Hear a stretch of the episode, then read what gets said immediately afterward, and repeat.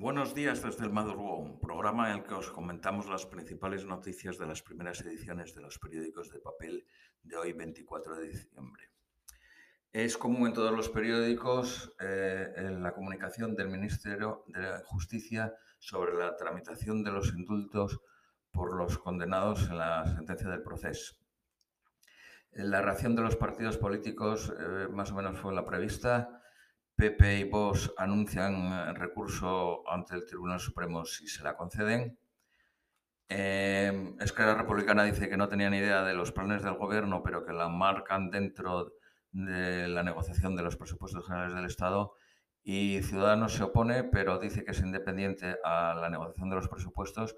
Recordemos que en estos momentos Ciudadanos y el PSOE están negociando fijar eh, el techo del gasto. Los periódicos no se han pronunciado, salvo la ABC, en una editorial que titula Estos indultos son una estafa para España. Los demás se limitan a describir lo que es el indulto. El indulto, la tramitación del indulto es obligatorio para el ministro de Justicia, puesto que es un derecho del que lo solicita. Luego pasa los papeles al Tribunal Sentenciador, que en este caso es la Sala Segunda del Tribunal Supremo, y a los fiscales a, los fiscales y estos a su vez mm, emiten un informe favorable o desfavorable al Consejo de Ministros, que es el que toma la decisión. En el año 2019, el 98% de los indultos fueron concedidos con un informe favorable o del Tribunal Sentenciador o de la Fiscalía. Pero así todo no es vinculante. ¿Por qué? Porque, por ejemplo, en el año 1999, el, juez Gómez de Leaño, que fue sentenciado por prevaricación y malversación a 15 años, Aznar le dio el, indulto sin tener ningún informe favorable. Pero a su vez estas decisiones del Consejo de Ministros son recurribles ante la Sala de lo Contencioso Administrativo del Tribunal Supremo. Recordemos la sentencia contra el consejero delegado del Banco Santander, Alfredo Saz, que el Tribunal Supremo le revocó el indulto dado por Zapatero. Lo que era una noticia que solo la daba ayer eh, el periódico La Razón, hoy aparece en todos los periódicos, que es la no presencia del rey en la entrega de despachos de la nueva promoción de los jueces en Barcelona. Era en Barcelona porque allí era, eh, es la sede del Centro de Estudios eh, Judicial. Hay que recordar que los actos del rey tienen que ser refrendados por el gobierno, con lo cual la presencia o no presencia del rey depende del, gobierno de España. Se les preguntó por los motivos y nadie sabe, nadie da la respuesta. Unos aducen que por motivos políticos, teniendo en cuenta la, la, negociación de los presupuestos, los jueces se echan las manos a la cabeza porque sería un ataque más a la independencia del Poder Judicial. Otros alegan motivos de seguridad, de que no está garantizada, lo cual es absurdo porque ni en los peores tiempos de ETA se canceló ningún evento. Pero los nuevos jueces, que son 62, eh, votaron el eh, boicotear el acto que se va a celebrar o no boicotearlo. Y la votación salió que no, no lo van a boicotear, pero hay 25 que se están pensando el no acudir. Santiago Abascal será el candidato a presidente del gobierno en la moción de censura contra el presidente eh, Sánchez. Urdangarín se le deniega el tercer grado, se le pasa al segundo grado. Recordemos que Urdangarín está condenado a cinco años y a diez meses y que cumplirá el próximo mes de mayo eh, la mitad de su condena. Eh, la nueva ley de educación, la ley CELA, de la ministra CELA, prevé suprimir los conciertos con los centros que tengan una educación diferenciada, es decir, los niños con los niños y las niñas con las niñas, y, eh, prevé, incrementar el número de plazas en los centros públicos en detrimento de los eh, centros eh, concertados. Hoy se recogen unas declaraciones del expresidente Felipe González tachando de estupidez las declaraciones de Pablo Iglesias que habían dicho que la policía, la Guardia Civil y el ejército no eran fundamentales para la lucha contra la pandemia.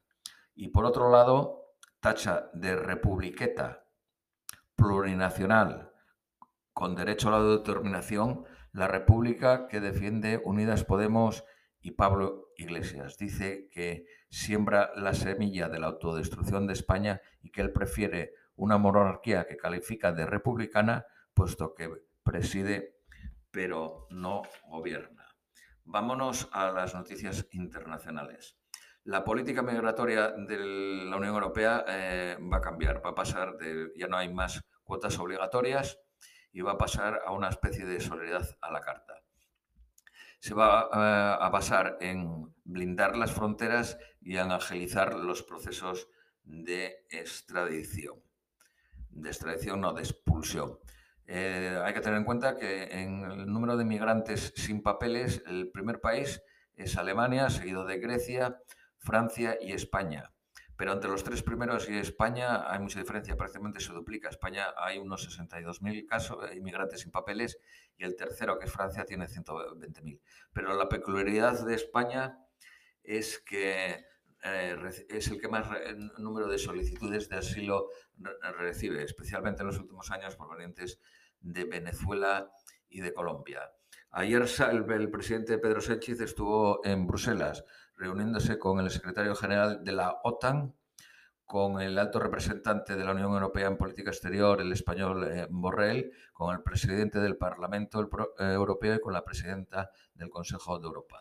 Eh, no se informó ni sobre el contenido ni sobre los resultados de dichas reuniones, solamente con el secretario de la OTAN, que eh, trataron el asunto de la, problemática de Grecia y Turquía. Al no tener nadie ni idea para que fue Sánchez a Bruselas, la oposición cree que fue para evitar la sesión de control que tenía ese mismo día en el Parlamento español.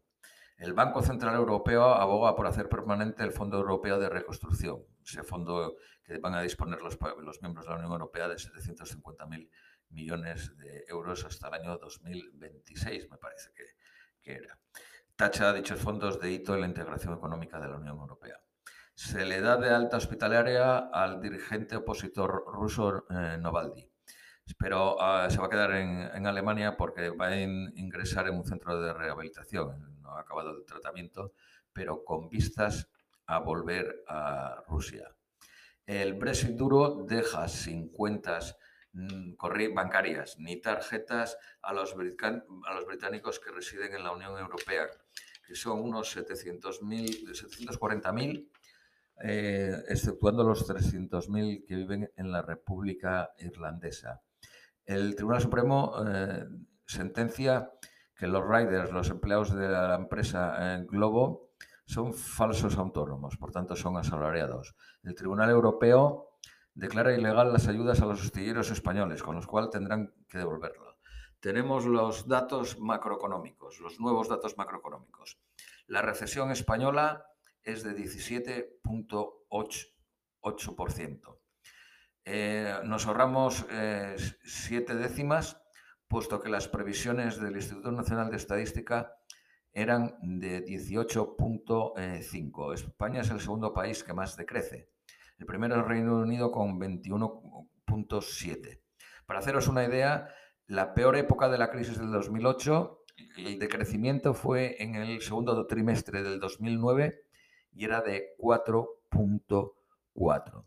Así todo, la ministra de Economía, Calviño, prevé un crecimiento del 10% en el tercer trimestre y al final del año eh, el decrecimiento será del 11% y mantiene una recuperación en V y que en el 2021 será, mm, será un crecimiento del 7%.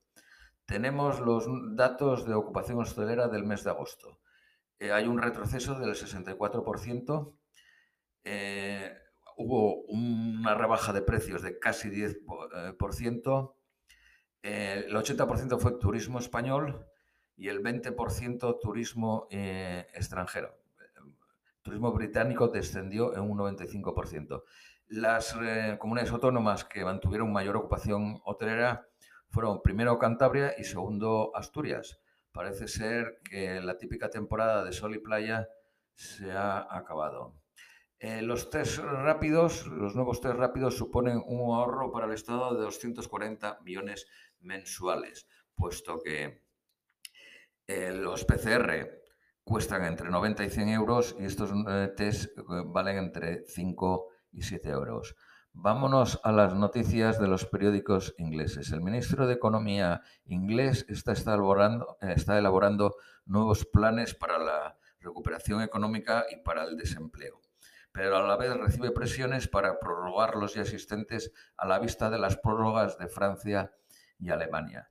El sector de hostelería señala que de mantenerse las medidas de confinamiento durante seis meses van a cerrar el 25% de los pubs y de los restaurantes y van a perder casi 700.000 puestos de trabajo. Eh, supone que van a perder, por el hecho de tener que cerrar a las 10, unos 750 millones de libras, puesto que las ventas a partir de las 10 suponían el 25%. Esto es todo por hoy. Os dejamos y os deseamos un feliz día.